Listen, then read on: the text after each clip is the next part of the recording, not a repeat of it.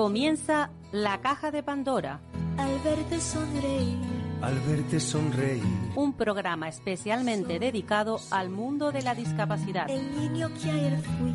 El niño que ayer fui. En Capital Radio La 10, cada semana hablamos de aquellas personas que por una causa u otra han llegado a ser dependientes. El miedo no vendrá y así sabrás lo bello que es. Lo presenta y dirige Paula Romero. Caen Caen mil lágrimas al mar. mil lágrimas al mar. Tú, tú no me verás llorar. No me verás llorar. Hola amigos, vamos a hablar hoy de, de autismo puro y duro porque el próximo, el próximo viernes, día 2 de abril, se celebra el Día Mundial del Autismo. Necesitamos que, que cada, cada año pues se nos recuerde que hay una parte de la población que tiene pues otras capacidades. Y muchas veces nos olvidamos de que, por ejemplo, en, en Europa hay 7 millones de personas con autismo. Y aquí en, en esto en, en España ya sobrepasan los 400.000, o sea que no es no es baladí, es algo muy muy importante la cantidad de población que tenemos con, con autismo. Yo mm, que- quería de- dedicarle el, programa este de hoy porque bueno, pues como el, el día 2 cae en un viernes y no tenemos nosotros programas, nuestra, nuestra caja de Pandora no se abre los viernes, que se abre los martes, pues espero que este programa nos sirva para hablar y recapacitar sobre lo que es el autismo. Esperemos que esté al otro lado del teléfono la primera persona que va a intervenir. No sé si la tenemos ya. Voy a hablar con María Eugenia Pais, que es una es una madre de es, es madre de una de una niña de una chica con autismo ella también es, es periodista y a ver cómo simultanea ella su trabajo con su vida mm, cuidando y teniendo la preocupación de tener una hija con autismo no sé si estamos teniendo problemas No, Paula, la estoy tenemos, aquí, vale. bueno Eugenia Yo hola Te, yo te oigo, te oigo perfectamente. ¿Me Sí, oyes bien? sí. Vale, pues yo, yo lo que quería hoy era dedicarle el día a, al autismo porque, bueno, como ya sabes tú, que el viernes es el día en el que se celebra, que para mí esto no es una celebración, esto es un recordatorio que habría que hacer todos los días porque las personas con autismo tienen tantas, tantas necesidades que es necesario mm, recordarlo siempre. ¿Cómo te cambió a ti tu vida, Eugenia? Bueno, yo, mm, Rebeca tiene hoy 28 años, entonces yo formo parte de esa, de esa generación de madres que casi, mm, bueno, experimentamos ese, ese, ese cambio incluso a la hora de que nos, de que los especialistas en, neurología y en, y en psiquiatría infantil eh, procesaran también y aprendieran ellos mismos mm, a dar con la mayor naturalidad posible eh, y de una forma más protocoli- protocolizada, perdón, eh, eh, un diagnóstico de autismo. Yo tuve mucha suerte eh, en el sentido de que tuve un diagnóstico mm, pronto. Eh, digo pronto porque Rebeca fue diagnosticada cuando tenía dos años y medio de, autismo infantil. Eh, en aquel tiempo mm, yo era una madre muy joven y claro, fue mm, un impacto tremendo, pero sí es cierto que, que agradezco que, que se me diera el diagnóstico de una forma pronta y ágil, porque mm, yo le dije una frase en aquel momento al, al, al especialista que me dio, al neurólogo que me dio el diagnóstico, porque, bueno, de hecho yo se lo pedí, un poco como que lo insté, porque le dije, necesito que me diga el nombre de la afección que tiene mi hija, porque yo me voy a llevar la misma hija de este despacho, pero necesito saber qué hacer. Eh, entonces, bueno, pues apareció la palabra autismo, que ya vendría para quedarse toda la vida con nosotros, y vendría para quedarse ya y, y para convivir con ellos, ¿no? Convivir con una persona que, eh, más allá de su personalidad, más allá de su identidad como ser humano, tenía que luchar con, con las barreras que impone el autismo, que para nosotros en aquel momento era una barrera de la comunicación, una barrera para sociabilizar, una barrera para, mm, para soportar determinadas cosas que para el resto de los seres humanos eh, y para el resto de niños eran absolutamente tolerables, eh, pues tales como ruido, mucha concentración de gente. Y bueno, eh, ahí empezó una carrera. Y claro, fue un cambio tremendo porque yo era una madre joven, una madre pues llena de inquietudes que había paralizado mi, incluso mi formación por la llegada de Rebeca. Y bueno, ya que yo me obligó a redireccionar toda mi vida y emprender un camino adaptado y priorizando las necesidades de, Rebeca, Paula. Sí, es que está ahora mismo todo lo que estás contando, mm, estás haciendo como una especie de, de recordatorio de lo que puede ser mi, de lo que ha sido mi vida, pero muchísimo antes, porque fíjate, tu hija tiene 28 años, mi hija tiene 50, la diferencia de edad es enorme, ¿no? Pero ya en aquella, o sea, yo pensaba que pasados 20 años las cosas hubieran cambiado algo, pero ya yo en aquella época tuve también que decirle al, al, al, al profesional, dígame qué tiene, porque es que yo no veo que sea como el resto de los niños, porque dio la casualidad de que mi hija nació, o sea, fuimos tres, tres amigas que nos casamos, tuvimos los tres hijos más o menos con tres, cuatro meses de diferencia, y entonces yo veía la evolución y veía que no estaba evolucionando como el resto, ¿no? Entonces, a mí me pasó exactamente lo mismo que aquí, que tú decías, que querías dar, que, tener un nombre, sobre todo para saber cómo actuar. Eh, ¿cómo, ¿Cómo te enfrentas tú a, a la vida? Porque a mí, a mí me pasó igual, o sea, yo también era una mujer muy joven cuando nació mi hija Naomi. ¿Y cómo te enfrentas tú? Bueno, fue, un, fue una carrera de obstáculos porque mira, eh, Paula, yo eh, eso sí me siento orgullosa de, Rebeca, ¿no? Porque Rebeca dio la oportunidad de que se creara la, la primera aula en clave en La Palma. Yo me acuerdo eh, de irme a la universidad al día siguiente, de, a la biblioteca de la universidad, para, para mm, meterme en lo que era el autismo, porque cuando nos daban los diagnósticos de autismo, a las propias madres se nos recomendaba, eh, bueno, no solamente acudir a la unidad de psiquiatría infantil para que se pautaran medicaciones para nuestros niños, sino también eh, para que se nos ayudara a sobrellevar la situación. Yo recuerdo que a mí me pautaron, eh, bueno, una especie como de, de pastillas para estar más tranquila, pues no lo sé, supongo que sería algo así como benzodiazepinas o ese tipo de cosas que... Sí, algún ansiolítico.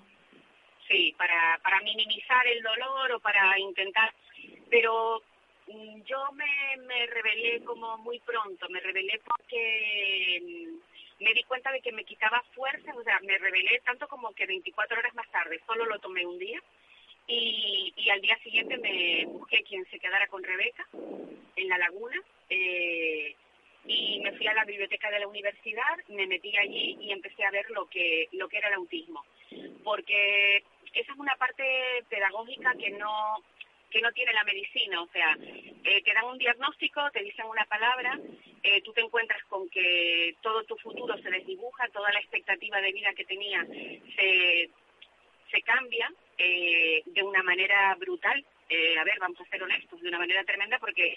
sí, no, cierto, cierto, brutal. La palabra es, es esa, exacta, brutal. Yo la veo así es como que me ves al borde de un precipicio. Primero parece que vas andando por un valle con un ser que, que va a tener un desarrollo normal, que te hablará con dos años, que luego irá al colegio, que luego irá a fiestas de cumpleaños y que con posterioridad igual se vaya a la universidad, tenga novios, amigos, a ver que vas a tener que cuidar de una persona que no va a tener un desarrollo normal y que se va a enfrentar a muchísimo sufrimiento, pero no sabes a cuánto.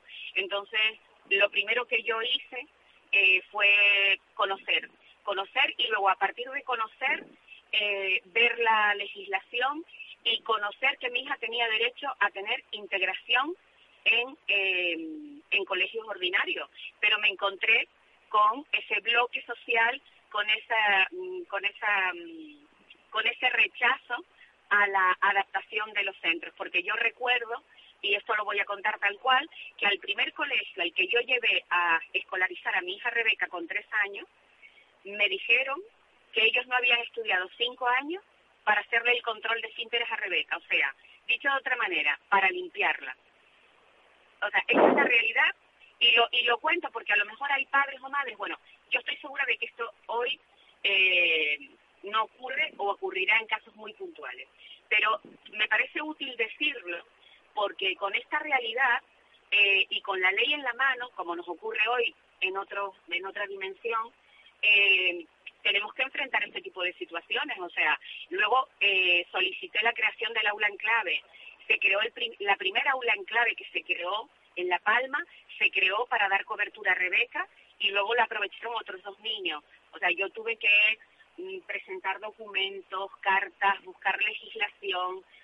Quiero decir que nos entrenamos desde muy pronto porque no solamente tenías que luchar contra el autismo y desbloquear la incomunicación en la que estaba la niña, buscando recursos privados, porque, a ver, las pedagogas había que pagarlas, las logopedas había que pagarlas, tú eras joven, tenías que seguir trabajando, eh, no podías ir contándole a todo el mundo la angustia que pasabas porque era tu propio problema. Eh, yo además me quedé sola muy pronto con Rebeca porque mm, eh, el papá de Rebeca como que no terminó de asumir bien eh, que se iba a enfrentar a esa expectativa distinta y bueno, hay gente que se queda y otra que se va. Entonces a mí me tocó quedarme sola con Rebeca y, bueno, emprendimos ese, ese, ese camino, un camino que nos, que nos llevó por, pues por muchas rutas, por muchos senderos, por mucha burocracia, por mucho, por mucho monte para la motricidad, por muchos gabinetes, por muchas terapias en agua, por mucho caminar el monte. Y bueno, y, y ocurre una cosa muy curiosa, Paula, que en este, cuando eres madre de una persona con, con autismo, eh, va saltando como barreras, o sea, te parece como, mm, para hacer una, un símil, es como si alguien creyera que hay una meta detrás de la montaña. En cuanto llegas a esa meta, de repente te encuentras con que la meta no está justo ahí, la meta está justo detrás de otras tres o cuatro montañas. La, que la han cambiado de sitio. ¿Sí? Entonces continúa saltando obstáculos. Yo quiero decir que, mm, a ver, yo no voy a mitificar porque sería absurdo eh, decir que ha sido algo fácil. Ser madre de Rebeca, por una parte ha sido un privilegio por la enseñanza, ha sido doloroso porque porque tienes que empatizar con el dolor de ella y con sus capacidades para poder leerla, para poder entenderla. Rebeca tiene un, autismo canderiano de enorme dificultad, comenzó a autolesionarse con 11 años, eh, hemos tenido muchos problemas para que ella interprete lo abstracto, eh, interprete el lenguaje. Y bueno, hemos ido pasando por, por, eso, por, fases, por, um, por momentos, por noches enteras de vigilia, por tratamientos, por viajes, por terapias y por mucho trabajo, por un enorme trabajo. Y cada día, cuando estamos juntas, porque Rebeca es usuaria eh, de, una, de un recurso público eh, al que tenemos derecho. Eh, ella es usuaria con 28 años de la residencia de, para personas con discapacidad de Triana. Eh, y, bueno, y, y, viene a casa, eh, ahora después de todo esto que ha pasado con la pandemia. Y me doy cuenta cuando estamos en casa que estamos siempre trabajando.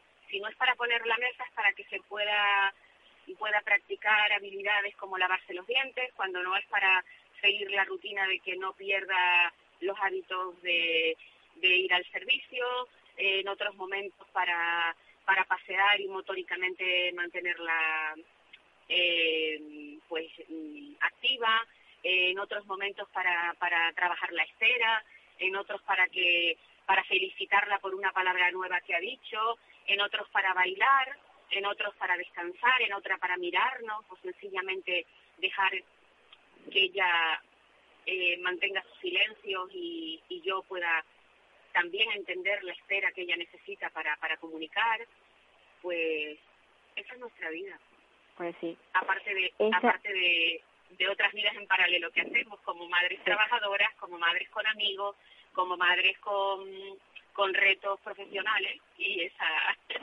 Pero, esa es pero. Eugenia, la, no, nos la dificulta muchísimo el no tener, mm, si todas estas, todos esos escollos que tú eh, tuviste que saltar, eh, el, el pretender que tu hija entrara en un colegio que no podía, eh, todo eso, ¿tú crees que ahora eso está más subsanado? Ahora cuando nace un crío de las características de las nuestras, lo tiene, tiene más allanado el, el terreno, ese que tú fuiste allanando, ¿tú crees que lo tiene mejor? Mira, o, yo creo que- o todavía hay que dificultades? Mira, yo creo que sí lo tienen allanado porque ya se ha interiorizado que, por ejemplo, sistemas PET de comunicación, yo todo eso tenía que llevar el material, yo fabricar yo el material para llevárselo a los profesionales. Entonces, en ese, en ese sentido, sí, está allanado. Hay un mayor conocimiento, se ha avanzado mucho, eh, el espectro autista es muy amplio y entonces eh, creo que, que desde un punto de vista profesional está más atendido. La red pública de asistencia también lo contempla, se ve de una manera más natural. Ahora bien, hay un mensaje claro para la familia y esto es inevitable. O sea, nosotros, aparte de interiorizar y de, y de mm, la necesidad imperiosa de que primero interioricemos nosotros y seamos capaces de sacar fuerza para asumir la maternidad distinta que nos va a tocar vivir, que nos está tocando vivir, la valentía y la capacidad de resolución para enfrentarte a retos diarios. Y yo hablo de retos diarios porque, mira, yo hay una cosa que siempre decía en la Asociación de Niños Especiales donde yo estaba. A mí hay madres que me decían, es que nos miran, es que nos eh, sentimos esto, sentimos lo otro. Y yo siempre decía, nos miran porque no estamos.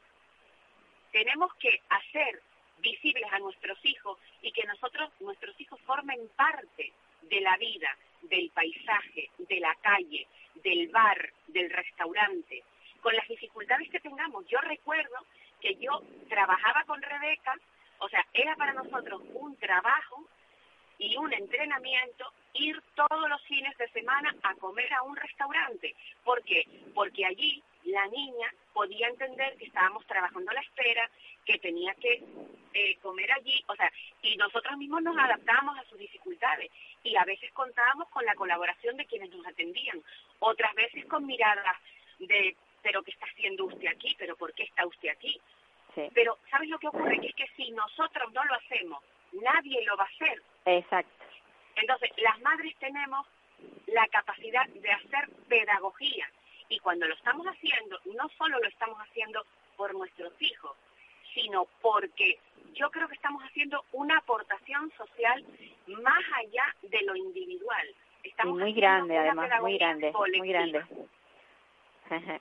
Eugenia, me ha encantado. Siempre hablar contigo es un placer porque porque hablas Para mí contigo también, Paula. dar es darle el, el o sea llamar a las cosas por su nombre que eso es tan importante y esa valentía que has tenido siempre para para llegar hasta donde has llegado y que es tan es tan difícil encontrar gente como tú porque no todas las madres tienen ese esa misma fuerza no todas la tienen Paula, déjame para despedirme que te diga una cosa, por si hay alguna madre, aunque solo fuera una o un padre que está escuchándonos en este momento y tiene un crío pequeño con autismo y tiene miedo.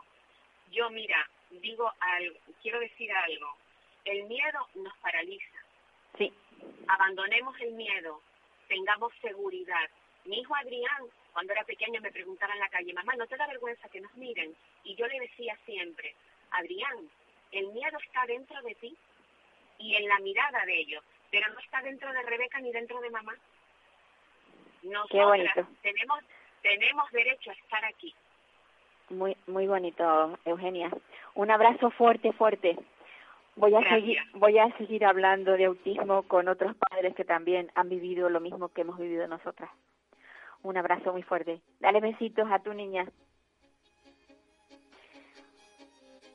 Pues sí, hay que tener mucha fuerza de voluntad para, para poder eh, salir adelante porque es muy duro, es muy duro eh, encontrarte con un crío que no es el que esperabas porque bueno, yo yo pienso que es, raro el matrimonio que no espere o, es raro la madre que no espere la venida de un crío mm, y piense en que el, crío va a venir con algún problema. No, lo normal es que siempre pensemos que nuestros hijos van a nacer perfectos y cuando las cosas se tuercen y cuando las cosas empiezan a, ir por otro camino que vemos que no es el, el normal, el, el, de los neurotípicos, entonces empezamos a tener pues esas sensaciones de qué, hago, de dónde tiro para, para seguir adelante. Y Alberto, Alberto Toledano tiene también un crío precioso, un chico que ya está hecho un hombretón, también tiene autismo. Y yo quería que Alberto nos cuente mm, cómo le cambió la vida eh, la venida de, de, Héctor. Buenos días, Alberto. Hola, buenos días, Pablo, y los siguiente a todos. Está hecho un hombretón tu hijo, ya sabe el tamaño tuyo. Bueno, yo creo que ya me pasa, con 14 ya te años. Pasa. Sí, sí, pero bueno, ahí andamos. Mira, yo quería decir ante todo, estaba escuchando atentamente a Eugenia, que es una luchadora que no vea. También. el tema tampoco ha mejorado tanto. el tema no ha mejorado tanto. Seguimos, porque a Héctor tiene actualmente 14, se lo diagnosticaron con dos años y medio, y por eso te comento que no ha mejorado tanto porque el, centro, el, el personal o la persona que lo diagnosticó fue de forma privada. No sé, la sanidad pública, entre comillas, no cubre este tipo de tal porque no sabíamos dónde acudir y fuimos de forma privada. O sea que te puedo contar que lo que era hace dos años tampoco tampoco haya mejorado tanto la cosa. Tampoco tanto. ¿Eh? Tampoco tanto. Y lo que me comentas del autismo, bueno, pues el autismo en definitiva es una putada. Que nos cae encima. Eso, eso, no hay que llamar las cosas por su nombre. el autismo es una putada, lo que pasa es que hay que intentar y adaptarnos a vivir con ella, con el trastorno de esto. Así de claro. Entonces, hombre, nosotros en la medida de lo posible intentamos, eh, hombre, siempre lo tienes en primera persona en cualquier tipo de actuación que hagamos, como decía Eugenia, salimos por ahí, intentamos no, no privarnos de hacer nada por, por el trastorno de él, ¿no? Hay veces que sí, lo pasamos mal todos, ¿eh? Él, nosotros y tal, porque bueno, te voy a contar, las reacciones que tienen, pues no, pues no son previsibles de ninguna manera. Tú decías que la verdad es que es una putada lo, lo, de, lo, de que nos caiga un crío así, pero yo me acordaba de haber oído a este Andrés Averasturi, que él decía que se sentía estafado por la vida, y, y en el fondo es así como yo me siento en muchas ocasiones. Alberto, ¿estás ahí, no?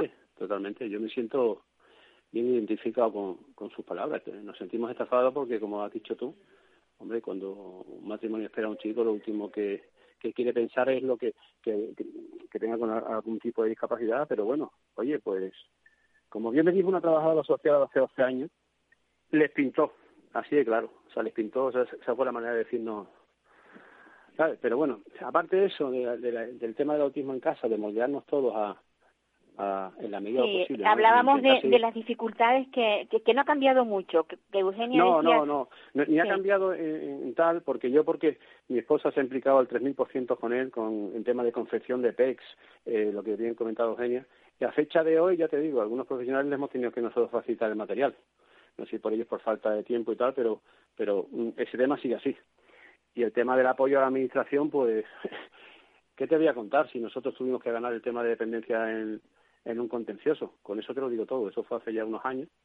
O sea que mm, necesitamos el apoyo de la administración. Es que, aparte que los chicos tienen sus derechos como, como cualquier otro, pero nosotros necesitamos apoyo porque los padres y el resto de familiares somos los grandes olvidados, ¿no? Sí, también. Y, además luego el, pensar, a ver, que tu hijo tiene 12 años, pero yo, yo ya que mi hija tiene la edad que tiene, yo nada más que pienso en el futuro, digo, Dios mío, debo cuidarme mucho. Eh, tengo que durarle, tengo que durarle, porque es que el solo pensamiento del, del irte antes que ella, en el caso nuestro, ¿no? a mí eso me aterra. Sí, sí, sí, no, no, pero bueno, eso yo creo que es en el fondo eh, es un tema tabú que tenemos, tenemos nosotros, hasta los padres, no queremos, no, yo desde luego por mi parte no intento hablar de eso. Eso es una cosa que tienes en la cabeza, la tienes ahí aparcada y te estás constantemente goteando, ¿no? Te estás constantemente goteando que el día de mañana cuando no estemos nosotros, si es que nosotros en vida y tenemos que luchar, como decía ahí anteriormente, tenemos que luchar y coges una meta y te das cuenta que no has llegado, que te quedan mil más por hacer, que son pequeñas batallas de una guerra que claro es un desgaste psíquico y emocional que, que, no sé, es que no queremos ni pensarlo, sinceramente. ¿Sabes? Porque visto los apoyos de las administraciones y de la sociedad, el futuro no pinta muy bien, desde luego. Hombre, yo yo sí pienso que mm, deberíamos de ser bastante más realistas en, en, algunas ocasiones de lo que somos, porque todo lo que se ha conseguido ha sido mm, mediante la lucha de los padres. Ahora mismo aquí, por ejemplo, en Canarias, eh, ¿dónde hay, en Tenerife, por, por, ir, o sea, por centrarnos más, más cerca, ¿dónde hay una residencia especial para personas con autismo? No la hay. No, no, y eso hay que, hacerlo. Hay tantas cosas, hay tantas cosas por hacer. Si es que esto parece que tal, pero que va, es que, es que quedan muchísimas cosas por hacer. Mira que se han hecho grandes logros, se han hecho grandes logros, indiscutiblemente por por la lucha de padres que por la parte que me toca se lo agradezco, ¿no? Lógicamente, eh, los campos como, como tú habéis pasado por esto muchos años antes que nosotros. Eh, claro, pero es que hay tantas cosas por hacer. Yo no quiero imaginar cómo ustedes empezaron. Pero vamos, lo que es hoy en día es que no hay una residencia para estos chicos, no hay, es que no hay nada, es que no hay nada y todos son logros, logros de los padres en forma asociativa o forma particular, porque es que la administración, cualquier cosa de la administración la tienes que ganar a, a, a puñetazo vivo, porque es que eh, es un abandono total. Y claro, y después está el, gran tema también de intentar conciliar la vida laboral con, con, tu, con tu... Si ya unos padres, digamos, entre comillas, convencionales, les supone un trastorno, pues imagínate lo que puede ser los padres que tengamos un chico con discapacidad. Es una auténtica locura. Y apoyo cero. No, no, eh, ahí, ahí desde luego mm, es algo que, que el abandono se nota muchísimo más. Se nota muchísimo, muchísimo más. Eh, ahora mismo con el tema de la pandemia, Mm, eh, yo creo han, han habido, eh, o sea, nosotros aquí en España se cerraron los colegios, pero los colegios automáticamente tuvieron que abrirse, porque es que, claro, ¿cómo concilia el empleado su vida con la de con la de tener a su hijo en casa? Eh, no es posible, ¿no? No, no, no. Pero eso no se piensa con las personas con discapacidad. No se piensa igual, ¿eh? No se piensa igual es que todo lo que rodea a la persona con discapacidad, eh, eh, eh, las personas con, bueno, en el caso de esto, gran dependiente, pero es que él a su vez es dependiente, él es dependiente de nosotros. Y si a, nosotros no nos ayuda la administración, las empresas, no, no, no podemos conciliar la vida. Él necesita unos cuidados 48 horas al día.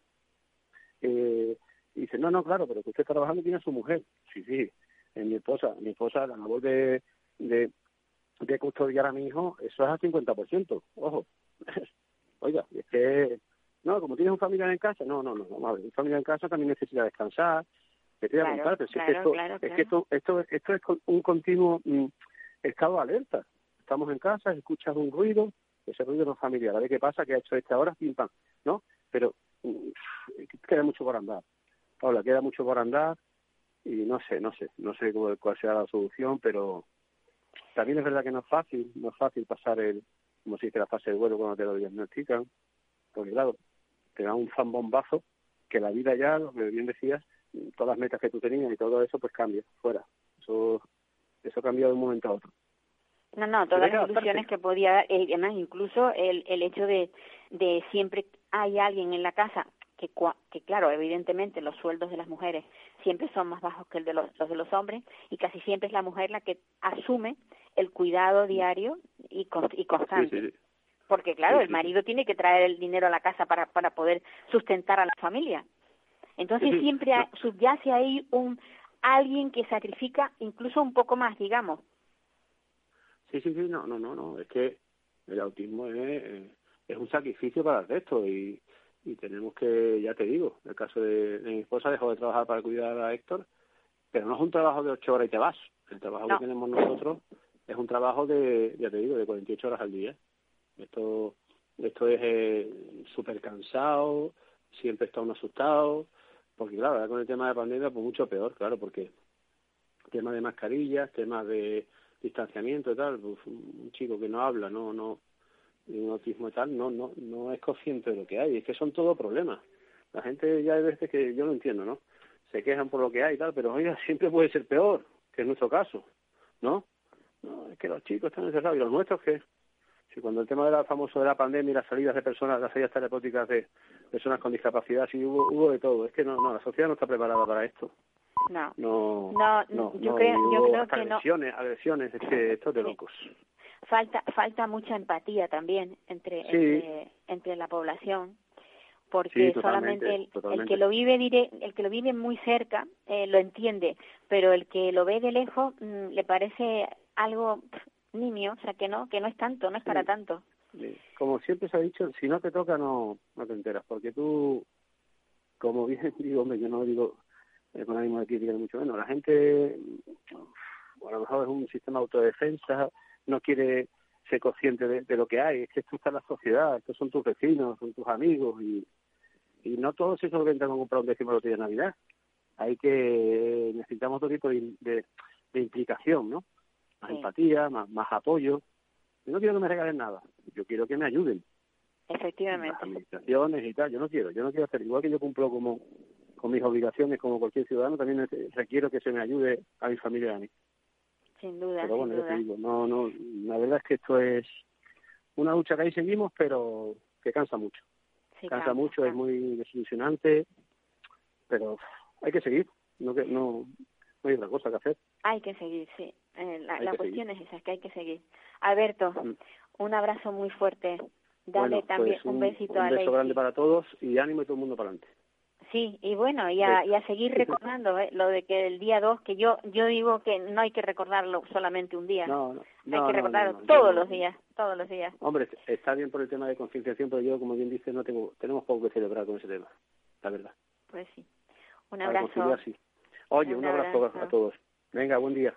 Buen día. Pues sí, el día del autismo que como ha dicho Alberto, no, nos, nos ha hundido un poco la vida a muchas, a muchas familias, a muchos padres, sobre todo cuando, cuando el autismo es severo, cuando no tienes lenguaje, cuando no sabes por qué se golpea a tu hijo, cuando no sabes qué es lo que quiere, mm, cuando no sabes por qué no duerme, cuando no sabes mm, por qué está llorando, porque no sabe decir qué es lo que le duele y, y eso es bastante normal cuando te tropiezas con un niño pequeñito, que dices, bueno, es pequeñito y le duele el oído y se pone a gritar, pero cuando tiene 14 o 15 años y grita por un dolor y tú no sabes cuál es el dolor que es muy complicado, todo es muy complicado.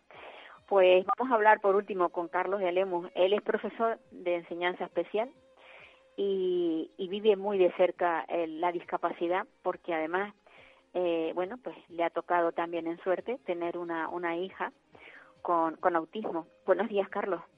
Hola, buenas tardes, Paula. Yo, yo tenía ganas de que, de que nos hablases de esa reflexión que el otro día me comentaste, porque me gustó tantísimo.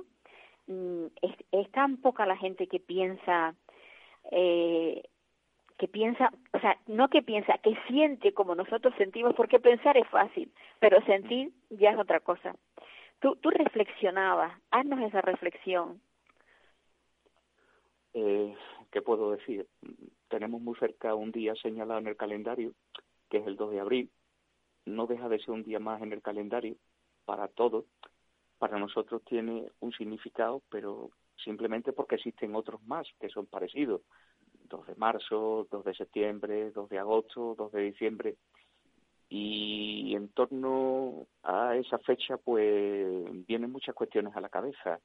Mm, aquello que podía haber sido y no ha sido nuestra idea de lo que podría ser nuestros hijos ideales o hipotéticos en cuanto a proyección futura en cuanto a, a desempeño en cuanto a, a proyectar un poco de nosotros a, los demás. Mm, todos esos esquemas pues se han visto todo, todo alterados, ¿no? Y ahora mismo en la actual circunstancia, que ahora llaman algunos nueva normalidad, mm, yo no pierdo de camino el hecho de que esa nueva normalidad hace muchos años que se instaló en mi vida y en, mi vida y en la de miles y miles de familias. Esta nueva normalidad ahora mismo es nuestra normalidad de muchos años. Se ha visto acentuada por las características de lo que tenemos ahora mismo en cuanto a, a la enfermedad y, y el virus que tenemos encima, pero no deja de ser una circunstancia que a nosotros pues se nos ha venido como una piedra más, una circunstancia más que obliga a medir nuestras acciones, nuestros pasos, nuestras relaciones, cosa que hasta este momento hemos tenido.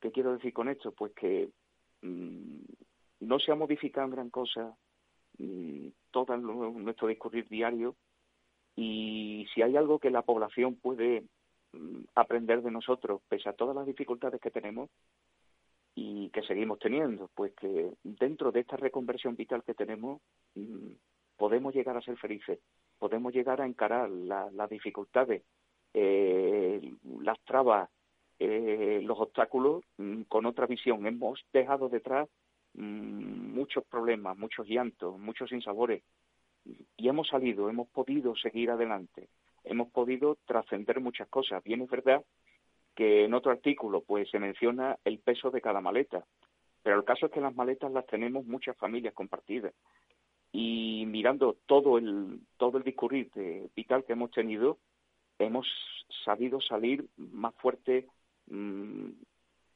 sí más cansados más amargados pero a la vez con una trayectoria que que tenemos mucho eh, al respecto que ilustrar al resto de los conciudadanos. ¿Sabes? no yo cuando, cuando, cuando leo que, que en Europa hay 7 millones de personas con autismo y que, y que en España ya son más de 450.000, es que me parecen unos números tan, tan desbordados, ¿no? Tan grandes. Ahora se, se diagnostica más el autismo o es que están saliendo más personas con autismo? Tú, tú que desde el mundo de, la, enseñanza, ¿tú ves ahora más niños con autismo? Mm, yo veo que cada vez hay mejor, una mejor, mm, un mejor diagnóstico de la cuestión y al haber mejor diagnóstico de la cuestión, pues eh, una serie de circunstancias en la persona que antes no éramos capaces de poner un nombre, ahora somos capaces de hacerlo. ¿Qué ocurre? Pues que la población evidentemente mm, se va incrementando. Detrás de ese incremento lo que tenemos que ver es qué circunstancias es la que lleva a este incremento, no solamente en cuántas personas estamos diagnosticando, sino también a qué obedece que haya tantos tantas personas con esta con esta circunstancia, ¿no? Creo que mm, los ajustes no solamente en cuanto a la detección, sino al, a las razones del por qué también deberían de investigarse y dedicarse los recursos que hacen falta en consonancia, pero a nivel de toda la Unión Europea. Sí, sí, sí. Yo es que me sorprendo muchísimo. Digo, yo no sé si es que están saliendo más niños o es lo que tú dices, que ahora se diagnostica más. También es verdad que el, el espectro se ha hecho, el abanico se ha ampliado muchísimo. Antes entraban menos niños en el espectro autista que ahora. Ahora hay características, yo es que lo veo porque he conocido gente que que aparentemente yo no le veía nada a ese niño y pasado un tiempo digo, pues sí, ahora me encaja con el autismo. Pero mm, lo que dices tú, el, el hecho de que no se investigue, porque a lo mejor resulta que es algo, algo ambiental, algo que comemos, algo que, que está en nuestro universo, que está provocando que estas personas terminen teniendo esas características o, o es que se va a volver el mundo eh, totalmente ah, con autismo. Ahí es, donde está el reto de ahora mismo de los poderes tanto públicos como privados, el hecho de incentivar esa investigación de forma que examinemos no solamente las circunstancias del ambiente eh, natural de la persona, lo que comemos, lo que respiramos, lo que bebemos, sino también en cierta medida investigar qué elementos hay en torno al, a lo que serían los nacimientos, las circunstancias del parto, eh, la medicación que se le puede dar a las personas, a las mujeres embarazadas o elementos que estén subyacentes a lo que sería el momento de la concepción. ¿Vale? Se tiene que analizar todos los componentes que pueden estar implicados en lo que es la generación de trastorno del espectro autista, no, no solamente a nivel genético, sino qué disparadores o potenciales puede haber en torno al entorno. Y cuando me digo el entorno, como he dicho anteriormente, tanto natural como en el mismo entorno sanitario, porque tampoco sabemos si hay medicamentos o hay algún tipo de fármaco que esté mm, provocando eh, este tipo de reacciones. Sí, sí, sí, sí. Bueno, se ha dicho, se han dicho tantas cosas, sobre todo los, con respecto al autismo. Tú sabes, los negacionistas de, las vacunas decían que que los niños vacunados eran los que tenían autismo. Se han dicho barbaridades que además ni siquiera se han comprobado las cosas que se han dicho. Y yo no sé si todo eso también está, eh, pues llenándonos de dudas y de, y de no sé, de pensamientos nefastos, digamos, con respecto a, lo que ocurre, a lo que está pasando.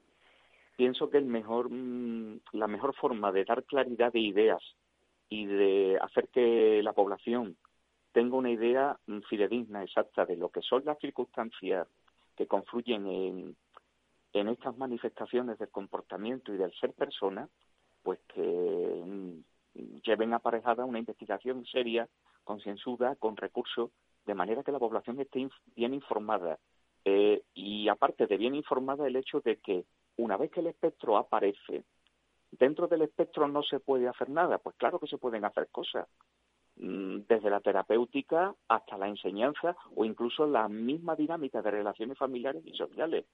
Es decir, mm, tenemos que tener dos, mm, dos elementos dentro de lo que es nuestra perspectiva. Por un lado, la investigación y por otro lado, una vez que la circunstancia aparece, el hecho de que esa investigación también se centre en la terapéutica, de manera que estemos dando a la persona con autismo eh, todos los parámetros de intervención adecuados, de manera que su vida sea lo más, no solamente lo más normalizada, sino lo más feliz posible y realizada desde que nace hasta que se va.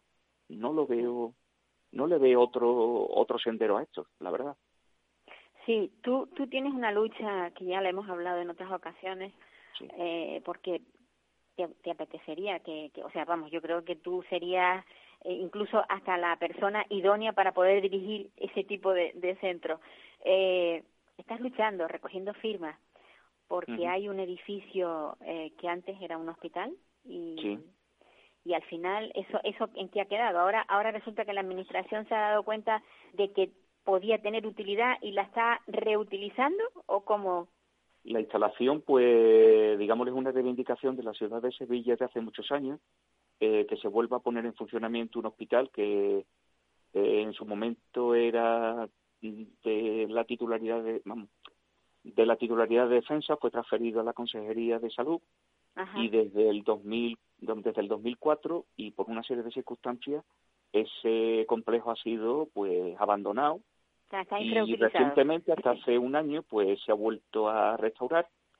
Y claro, dentro de ese complejo tan extenso, vamos, las mismas fotografías que aparecen pueden dar una idea de lo que son las dimensiones del complejo, pues en este caso, pues se ha vuelto a, a poner en, en marcha, se ha vamos, se está restaurando, se, se está empleando ahora mismo como hospital de emergencia COVID y lo que reivindicamos es que dentro de ese complejo tan enorme también exista una unidad de atención integral de investigación y formación sobre el TEA.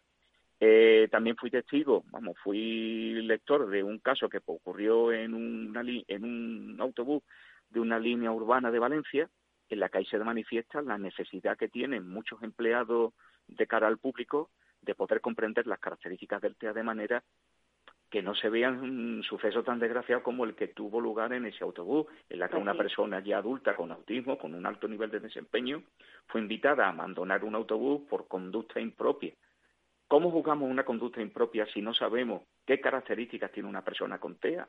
Que los que estamos aquí lo vemos con naturalidad, pero aquellas personas, tanto de trato al público como los mismos ciudadanos que utilizan los servicios públicos, son desconocedoras de lo que son estas manifestaciones del comportamiento.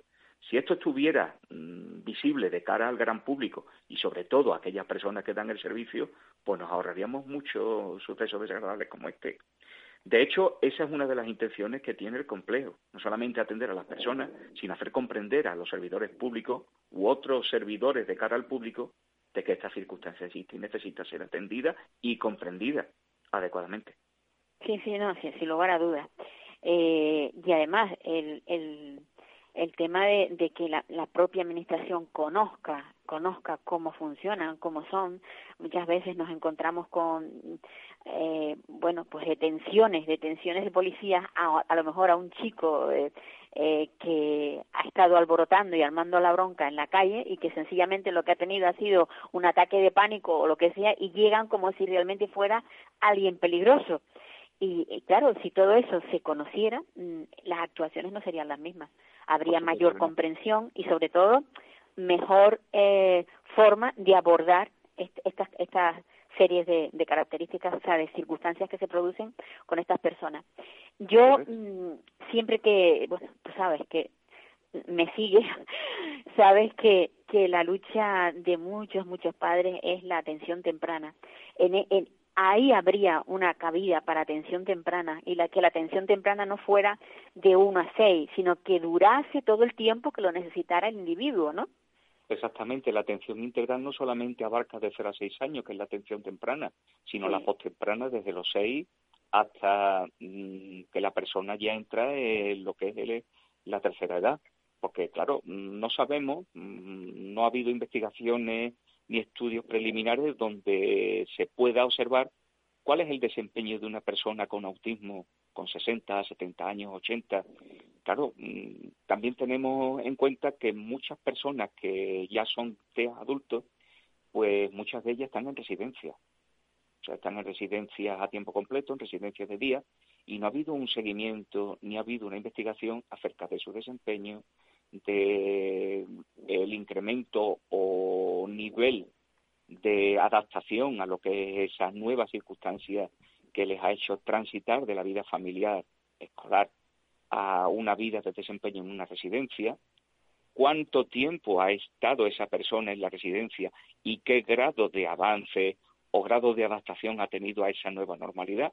Me quedo con el término y es necesario conocer esa, esas circunstancias vitales para poder implementar un buen programa de atención a nivel nacional de las personas con autismo. Claro, para empezar, para empezar, aquí por lo pronto en Canarias, no, tú estás en Andalucía. Yo no sé si hay algún centro especial de personas con autismo, sobre todo residencias de mayores, o sea, de mayores, de adultos ya, que sean solamente personas con autismo. Lo normal es que nos encontremos con cajones desastres, donde entran todas las personas que tienen discapacidad intelectual, están mezcladas entonces ahí precisamente eh, no reina, digamos, el, el o no impera el, el sistema de, que se puede utilizar con las personas con autismo. Ajá. También dentro de lo que sería mm, el formato de atención, que los recursos vayan a los hogares. Es decir, hay personas que pueden tener un buen desempeño a nivel de hogar, pero necesitan un, unos andamios, unos apoyos, de manera que lo que sería mm, eh, trascender la puerta de casa para ir a su entorno cotidiano, es decir, ir a la tienda, subir en autobús, eh, darse un paseo, ir al parque mm, o incluso ir a un bar a tomarse un refresco, pues necesitarían unos apoyos añadidos, ¿no?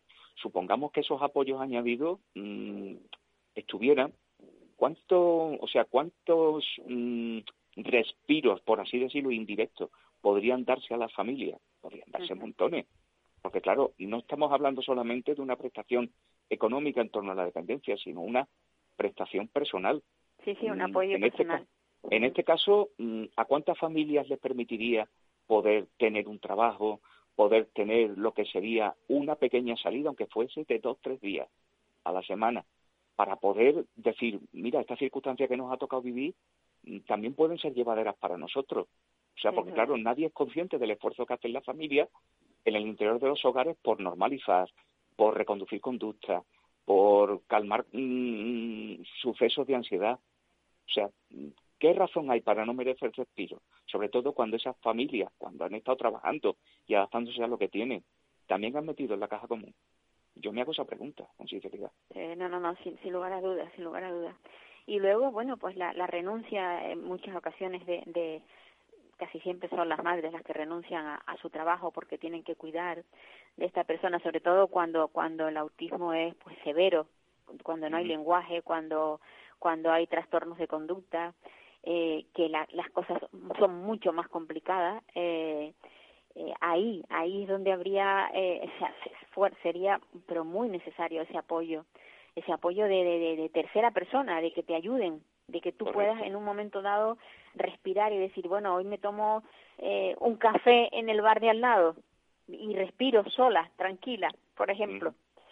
Es muy difícil, la verdad que es, es muy complicado. Decía uno uno de los intervinientes que bueno que era pues una especie de, de putada. Yo, yo decía que que como dice Averasturi es una una estafa que la vida te te hace y que bueno, con la que tienes que vivir y tienes que saber pues eh, manejarte, ¿no? Pero no todos son malas, o sea, no, no todo es una amargura. Eh, hay personas que logran eh, salir adelante, niños que precisamente con mucha terapia y con mucho trabajo, pues tú lo sabes como profesor. ¿Y cómo te sientes de, de, de feliz cuando logras que un niño diga su primera palabra, por ejemplo? Es un momento mágico. No hay descripción posible.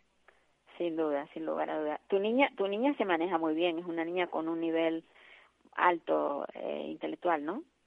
Es una, es una niña con alto funcionamiento, es decir, mi hija tiene lo que es un, una capacidad intelectual normal, tirando al límite, y en este caso, pues, mm, tiene buen desempeño a nivel de hogar. Ya a nivel social y a nivel de calle, pues, tiene que darle coordenadas, tiene que incentivarla para que tome el contacto, porque en el vis se maneja más o menos bien. La hermana ha servido de mucho al respecto. Pero claro, ya a nivel ya de más personas, pues como que trata de abandonar, trata de no, no tomar parte y hay que tratar de insertarla dentro de la dinámica. Ahora mismo que está en cuartos de primaria le va costando más. Y claro, la tendencia es a no querer, a no saber o, o a pararse. Claro, esto es como todo, esto es un, no es una progresión en línea, esto es una progresión donde ahora mismo tenemos altas y bajas, tampoco lo que es la actual situación de limitaciones a causa del COVID y, la anterior de confinamiento no le ha beneficiado mucho, al igual que a muchos y vamos, no sé por la unidad de salud mental, que ha sido devastador para muchos niños en las mismas circunstancias. Y claro, pues tratar de reconducir esto con las cortapisas es más bien complicado, pero no obstante, tratamos de mirar esto con, con optimismo y no parando de trabajar. Pues sí yo creo que la lucha y el trabajo eh, no nos va a faltar nunca. Yo creo que hasta hasta que moriremos con las botas puestas, ¿no? Sí, nunca mejor dicho, la frase de Porque esto siempre, siempre hacia adelante, hacia adelante. Y bueno, a ver cómo, cómo terminamos. Esperemos salir de esta pandemia y todos vacunados y bien y empezar de nuevo, bueno, entrar en esa, como decía, nueva normalidad a ver cómo nos va y sobre todo mm, que yo he visto que quienes más han sufrido han sido las personas con discapacidad porque sí, sí indudablemente. sí los mismos centros que no se permitían las visitas que no se permitían la salida todo eso sobre todo a personas que no tienen la capacidad de entenderlo ha tenido que ser muy muy doloroso para ellos. Pero bueno en fin. Pues Carlos gracias por por estar ahí por participar y es un placer siempre hablar contigo porque porque lo entiendes todo muy bien porque lo vives y porque sabes de lo que de lo que hablamos cuando Muchas hablamos gracias de Paula, por a todos los que estamos en estas circunstancias. Pues sí. Un abrazo, besitos para tus niñas. Igualmente, Paula. Adiós. Adiós. Pues el programa creo que se nos se nos ha ido ya. Eh, vamos a a recordarles que si quieren escucharnos eh, en diferido, lo pueden hacer a través del iVoox. Si quieren escucharnos también a nivel nacional, ya saben que eh, estamos emitiendo en Capital Radio todos los domingos y que y que bueno que nosotros seguimos cada martes haciendo el programa para no solucionamos nada pero damos voz a las personas que, que no la tienen y es un programa solidario que pocas emisoras eh, tienen en su parrilla. Nosotros tenemos esa suerte y esperemos tenerlo muchísimo tiempo. Un abrazo a todos, a cuidarse y bueno, y ya entraremos en el próximo en el próximo mes de abril. ¿Puedo? No. Me voy, goodbye en adiós. Me voy con un suspiro y un adiós, adiós.